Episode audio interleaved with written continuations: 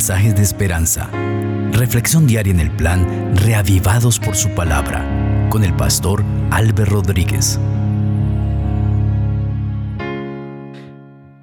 Que el Señor que conoce tu corazón te pueda bendecir a través de la presencia maravillosa del Espíritu Santo. Hoy meditaremos en Segunda de Corintios, el capítulo 10. Vamos a pedir que el Espíritu Santo sea quien nos enseñe al meditar en ella. Padre maravilloso, tu palabra que fue inspirada por el Espíritu Santo solo se puede entender si la tercera persona de la deidad toma nuestra mente, nos enseña, nos ilumina. Hazlo a esta hora, Señor y que al leer tu palabra sea provechosa. En Cristo Jesús. Amén. Así dice la palabra de Dios. Yo, Pablo, os ruego por la mansedumbre y bondad de Cristo. Yo que cuando estoy presente ciertamente soy humilde entre vosotros, pero cuando estoy lejos soy atrevido con vosotros. Os ruego pues que cuando esté presente no tenga que usar de aquel atrevimiento con que estoy dispuesto a proceder resueltamente contra algunos que nos tienen como si anduviéramos según la carne. Aunque andamos en la carne, no militamos según la carne, porque las armas de nuestra milicia no son carnales, sino poderosas en Dios para la destrucción de fortalezas derribando argumentos y toda altivez que se levantan contra el conocimiento de Dios y llevando cautivo todo pensamiento a la obediencia a Cristo y estando prontos a castigar toda desobediencia cuando vuestra obediencia sea perfecta. Miráis las cosas según la apariencia. Si alguno está persuadido en sí mismo de que es de Cristo, esto también piense por sí mismo que como Él es de Cristo, así también nosotros somos de Cristo. Aunque me gloríe algo más todavía de nuestra autoridad, la cual el Señor nos dio para edificación y no para vuestra destrucción, no me avergonzaré para que no parezca como que os quiero amedrantar por cartas.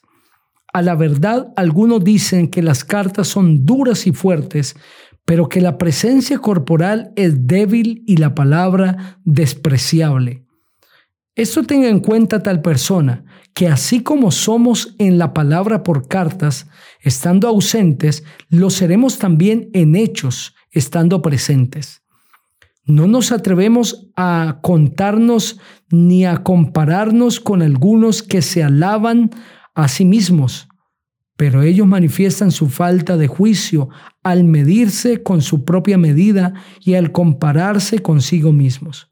Pero nosotros no nos gloriaremos desmedidamente, sino conforme a la regla que Dios nos ha dado por medida al permitirnos llegar también hasta vosotros, porque no nos hemos extralimitado como si no hubiéramos llegado hasta vosotros, pues fuimos los primeros en llegar hasta vosotros con el Evangelio de Cristo.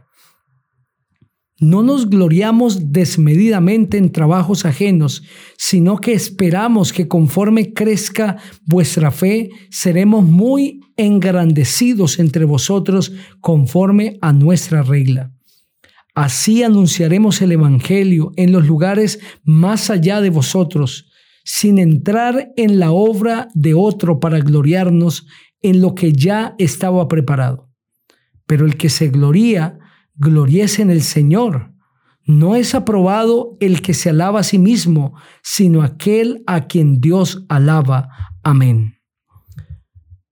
El apóstol Pablo está presentando a través de carta ante los hermanos en Corinto su autoridad, pues algunos desafiaban esa autoridad. Algunos juzgaban la humanidad del apóstol Pablo y decían lo que él ya escribió, que las cartas eran duras y fuertes, pero que la presencia corporal era débil y la palabra despreciable. Es decir, pensaban que aunque el mensaje del apóstol era duro, era firme, que él no tenía carácter para presentar ese mensaje, que su presencia indicaba otra cosa. Y el apóstol está presentando que su poder, que su autoridad no viene de sí mismo, sino de Dios. Puede ser que la apariencia del apóstol fuera débil, pero no significaba que su palabra fuera así. ¿Cuántas veces los seres humanos nos equivocamos al medir a las personas con lo que vemos? A veces vemos algunas personas débiles, sencillas, que no tienen nada extraordinario y pensamos que no son nada importantes. Pero tales personas bajo el poder del Espíritu Santo son extraordinarias. Como Samuel, nos fijamos en la apariencia, pero Dios ve más allá, Dios ve el corazón. Y este era un asunto que el apóstol quería atender en los hermanos en Corinto, dándoles a comprender que las victorias no se logran por la capacidad del ser humano, por sus competencias, sino por el poder de Dios. Sin importar la apariencia del ser humano, si es sencilla o extraordinaria, extravagante, debe someterse al poder de Dios, de otra manera será vencido.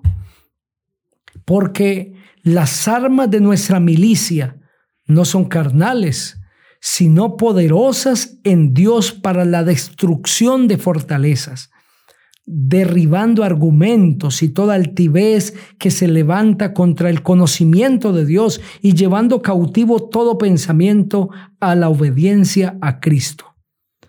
Querido amigo, tú debes comprender esto ahora, que las armas de la milicia espiritual, las armas en la disciplina espiritual, en la vida del creyente, no son carnales, no son humanas, sino que son espirituales.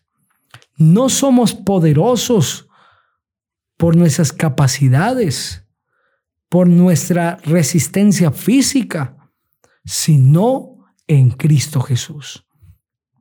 No importa quiénes seamos, en Cristo Jesús somos vencedores. Puede ser que seamos los más débiles, sometidos al poder del pecado, cautivos del enemigo, pero al entregarnos a Cristo, él nos hace victoriosos. Él nos hace victoriosos. Ese es el secreto. Por eso el apóstol enfatiza. Puede ser que yo sea carnal, es lo que el apóstol le está diciendo, y que mi carne sea débil, y que la apariencia del apóstol no fuera nada prominente y no tuviese nada de qué resaltar. Algunos han identificado al apóstol Pablo como alguien de una baja estatura, un hombre fornido, sin cabello quizá en una parte de su cabeza, es decir, sufría de calvicie. Algunos lo han descrito así. Y si tú te imaginas a alguien así, con, esa, con esas características físicas, quizás no, no llama mucho la atención, no tiene nada extraordinario. Y el apóstol dice, es que nuestras victorias no están por nuestra fortaleza física, no se logran por eso, sino que son espirituales, somos poderosos en Dios. Y por eso era que algunos decían, el apóstol es poderoso en cartas, pero su apariencia es débil. Querido hermano, querido amigo, hoy tú debes comprender que la victoria en tu vida solamente te la da Cristo Jesús. Nadie más. Únicamente Cristo. ¿Quieres tú ser victorioso? Entiende que las armas de nuestra milicia no son carnales y que nosotros llegamos a ser poderosos en Dios para destruir fortalezas, pero solamente en Dios. Elevemos juntos una oración. Padre maravilloso, gracias por este mensaje. Ayúdanos a ser poderosos en ti, a entender que humanamente no somos nada, a despreciar, por así decirlo, nuestras capacidades y entregarnos desnudos delante de Cristo, como niños que se aferran a la mano de su Padre y que sólo así están seguros. En el nombre maravilloso del Señor Jesucristo. Amén. El Señor te bendiga